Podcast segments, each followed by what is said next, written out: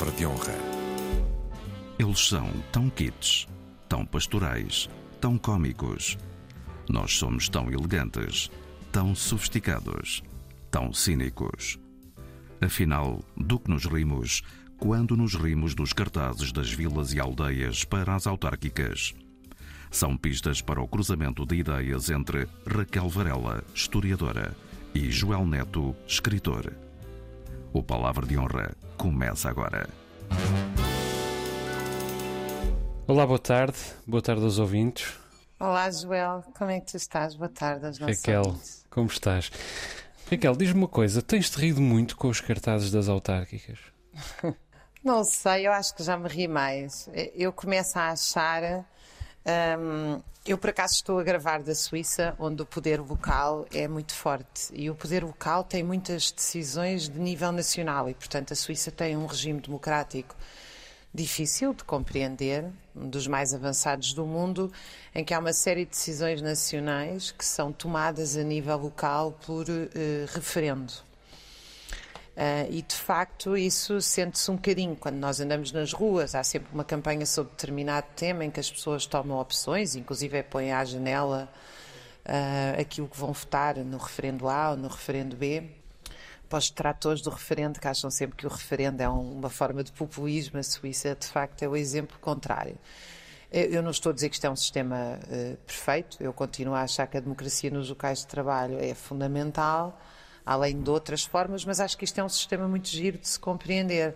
Por outro lado, eh, dei muitos anos aulas no Brasil, onde assistia a uma degradação eh, da vida pública e política inominável. E dei por mim, dei esta volta ao mundo para te responder, porque dei por mim, eu sou moradora no Conselho do Eiras, a ver aqueles famosos cartazes de um senhor do PSD, ora deitado, ora a fazer de James Bond, neste caso não é no campo, Hum, é em plena área metropolitana de Lisboa e na zona com mais licenciados e doutorados, ao que parece, do país, e pensei, caramba, isto é uma brasileirização da política portuguesa.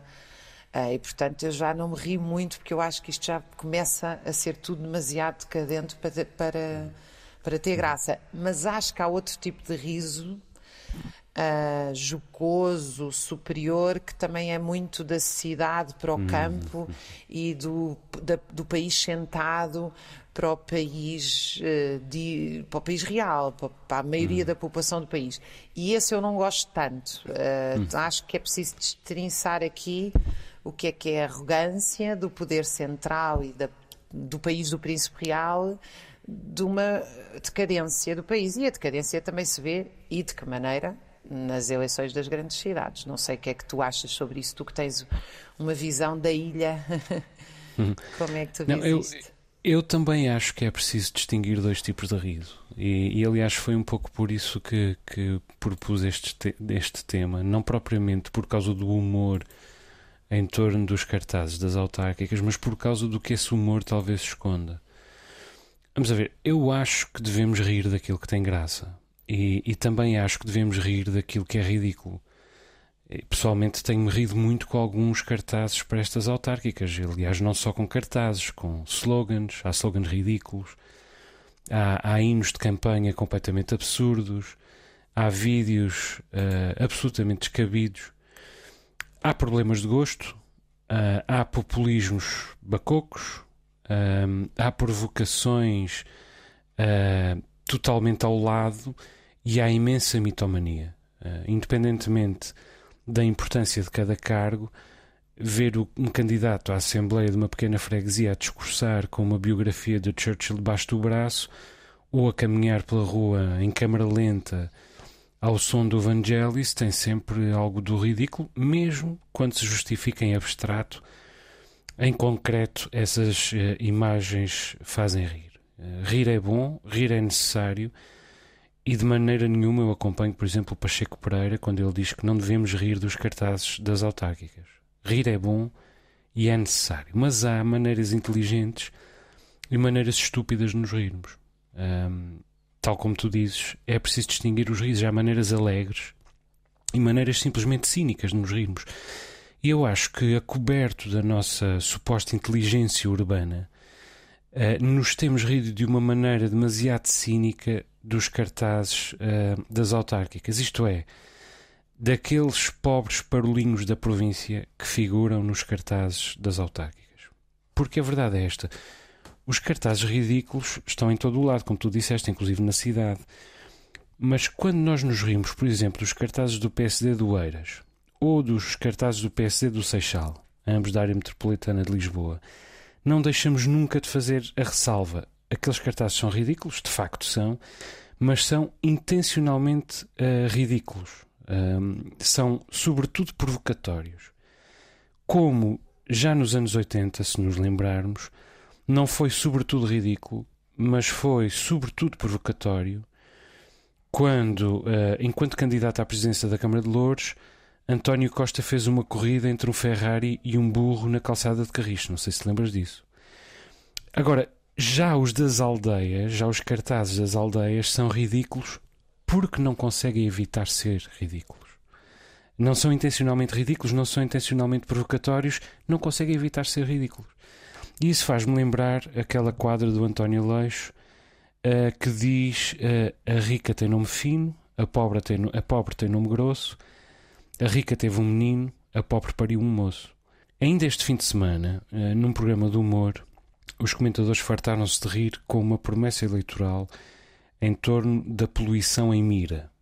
porque, na verdade, um, a poluição de Mira não tem metade da importância da poluição de Lisboa. Quando nós falamos da poluição do Tejo ou da poluição nas artérias da Baixa de Lisboa, nem sequer nos ocorre rir. É um assunto seríssimo. Eu acho que uh, atravessam-se aqui uh, várias, uh, várias, vários problemas e vários olhares sobre o país, não é? Nós, por um lado, temos umas eleições, em geral, todos os processos eleitorais profundamente esvaziados.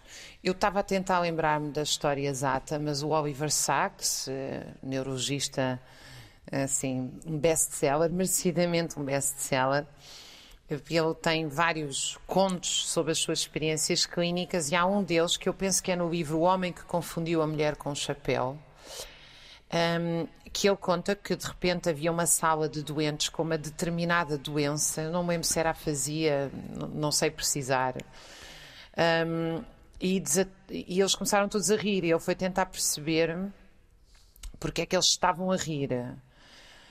Um, então, eles não compreendiam, uh, se eu estou a contar a história bem, um, eles não tinham uma percepção, uh, se não me engano, do som. Uh, de, ah, já me lembro penso que agora estou a contar a história exatamente como é. Eles não entendiam muito bem a expressão emotiva. Portanto, há um, um, problema qualquer neurológico, se eu estou a contar bem a história, volto a dizer, em que não entendiam a expressão emotiva dos políticos. E há um dos políticos que começa a discursar, eu penso que até é o Bush, um, e em que há uma total dissociação entre aquilo que ele estava a dizer e a verdade que estava a ser expressa pela sua face. E os doentes, uh, os doentes do Oliver Sacks compreenderam, desataram todos a rir. Isto é uma história real, clínica, em que uma, uma doença que não lhes permite que no fundo não lhes permite ser manipulado, neste caso, pelas eh, emoções, creio que é o exemplo que ele dá.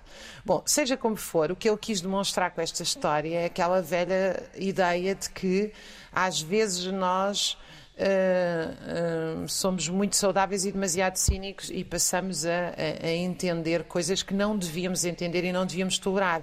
Eu penso que esta vazio, esta profissionalização da política, esta estética da política, não há nenhum político que não tenha um assessor de comunicação e que não diga exatamente o mesmo para o teleponto, com o mesmo estilo, com a mesma tirando agora os políticos de extrema-direita, que também têm um assessor de comunicação que lhes diz exatamente para eles dizerem sempre o mesmo, ou seja, serem brutos, disruptivos, para parecer que estão a ser sinceros em comparação com os políticos uh, que uh, são sempre arrumadinhos, digamos assim. Uh, e eu penso que isto tudo já expressa não só a indústria cultural como um vazio da política. E, e de facto, uh, às vezes há determinadas coisas que aparecem nas autárquicas que fogem a isto e que umas são ridículas, outras uh, somos nós que somos ridículos ao estar habituados a uma política tão pré-fabricada que já não aceitamos uh, a espontaneidade, a normalidade. Uh, e, portanto, os dois mundos convivem aqui, acho eu. Tens razão. E também há aqui um outro problema, e, e, que é o problema da macrocefalia de Portugal. Isto, isto parte tudo da vertigem de, daquilo a que tu chamaste, creio que na, na semana passada, a urbanização do mundo e que começa ainda antes do século começa ainda no século XVIII com a Revolução Industrial mas entretanto em Portugal ainda se joga de algum modo essa dicotomia campo-cidade porque Portugal uh, só se tornou um país essencialmente urbano a partir dos anos 60, há 50 anos. Quer dizer, até aos anos 60 Portugal continuava a ser um, um país profundamente rural. E essa necessidade de nos provarmos urbanos, uh, de nos provarmos modernos, sofisticados, uh, de nos mostrarmos inteligentes, ainda nos povoou em alguma escala, porque na verdade ainda povoava em grande escala os nossos avós, às vezes até os nossos pais. E o resultado disto é um país gritantemente macrocéfalo, uh, um país que não é uh, tão pequeno uh, que justifica essa macrocefalia. Tem uma capital enorme na comparação com o resto do, do território.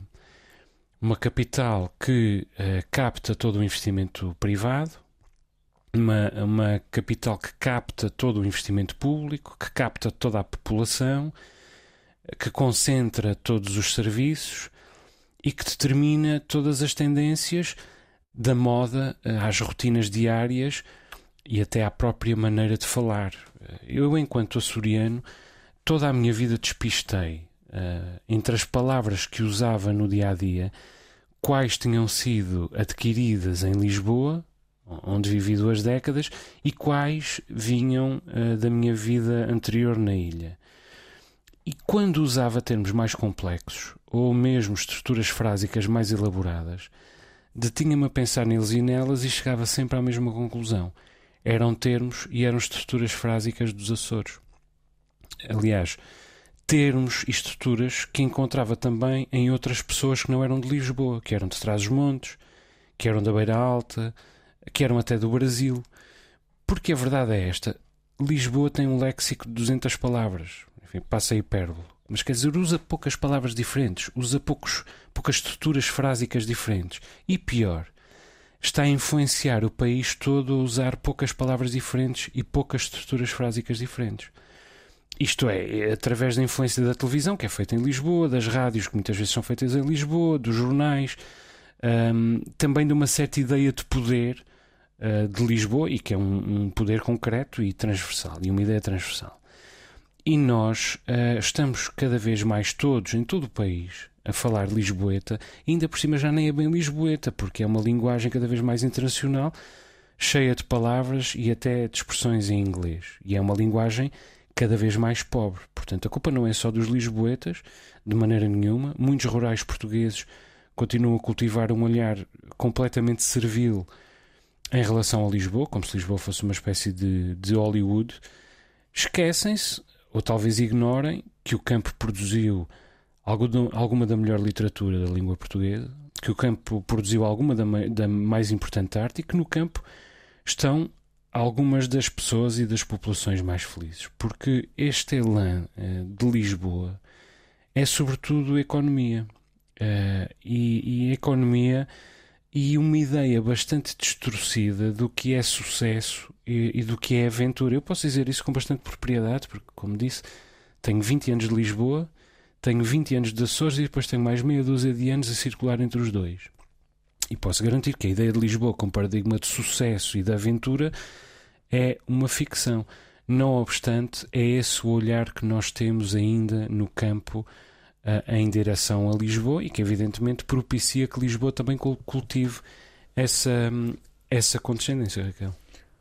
Hoje estamos um bocadinho mais de acordo do que é, mais em desacordo do que é costume. Uhum. Um, porque Ainda eu bem. de facto acho que a versão que tu apresentaste do campo também é muito mítica. Primeiro, Lisboa não é só economia. Ah, o problema da macrocefalia de Lisboa, eu concordo inteiramente contigo, e que tem a ver com a marcha do capitalismo em Portugal, é um bocadinho pior.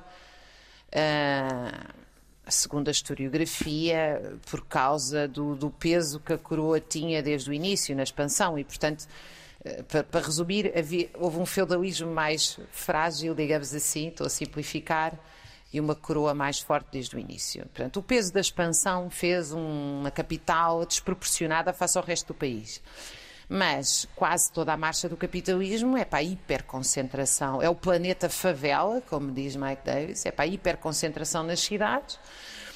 E Isso eu acho que é real. Esse para mim é o grande problema ecológico, não é aquele que está, que é um certo catastrofismo climático que aparece aí. Para mim o grande problema é, e só será resolvido, não é com mais carros verdes, é quando nós vivermos melhor a nossa relação com o campo. Quer dizer, eu não, percebo porque é que toda a gente vive apinhada em grandes cidades cada vez mais e não eh, em pequenas cidades conectadas ou pequenas vilas super bem conectadas com transportes públicos, etc. Bem, dito isto, a consequência da macrocefalia é que não é só a economia, é a política, é a cultura, há uma série de coisas em que o campo que tu retratas existe cada vez menos. Quer dizer, eh, eu, eu às vezes vou à, al- à aldeia onde, onde a minha família tem uma casa e as crianças estão todas fechadas em casa a jogar computador, Ah, como claro. os meus filhos e os dos intelectuais não estão. Quer dizer, aquilo é uma espécie de cacém, apesar daquilo ser a 100 km de Lisboa. Ah, porque as pessoas ganharam, as pessoas vão ao carro de café, vão ao café de carro na aldeia. Ganharam uma série de hábitos profundamente urbanos, trazidos pela televisão, trazidos pelos hábitos de trabalho, ah, que, ah, ou seja, uma certa padronização na linguagem, concordo imenso contigo. Eu adoro ir aos Açores e ouvir o sotaque açoriano, ao Alentejo, tenho imensas saudades do sotaque dos meus avós.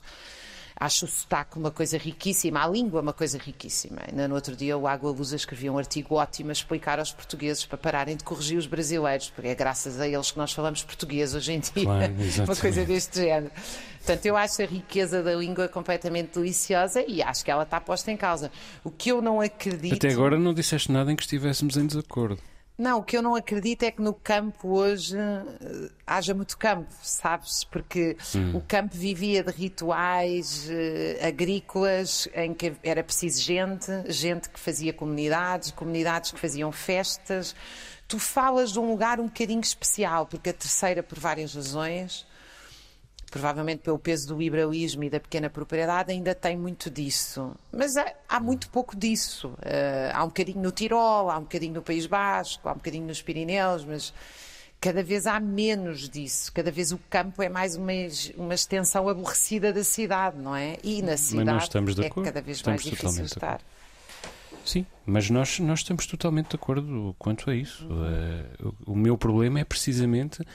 Problema que eu estava a levantar é precisamente da influência que Lisboa tem sobre. hum, sobre- que as grandes cidades têm sobre o modo de vida no campo. Dei-te o exemplo da linguagem, mas essa, essa assimilação, essa aculturação está na, na moda, está nos, nos hábitos cotidianos e sim, também aqui na terceira as pessoas vão de, de carro eh, ao café e, aliás, já vão pouco ao café nas suas próprias aldeias, vão, vão de carro às pequenas cidades. Nós temos pequenas cidades.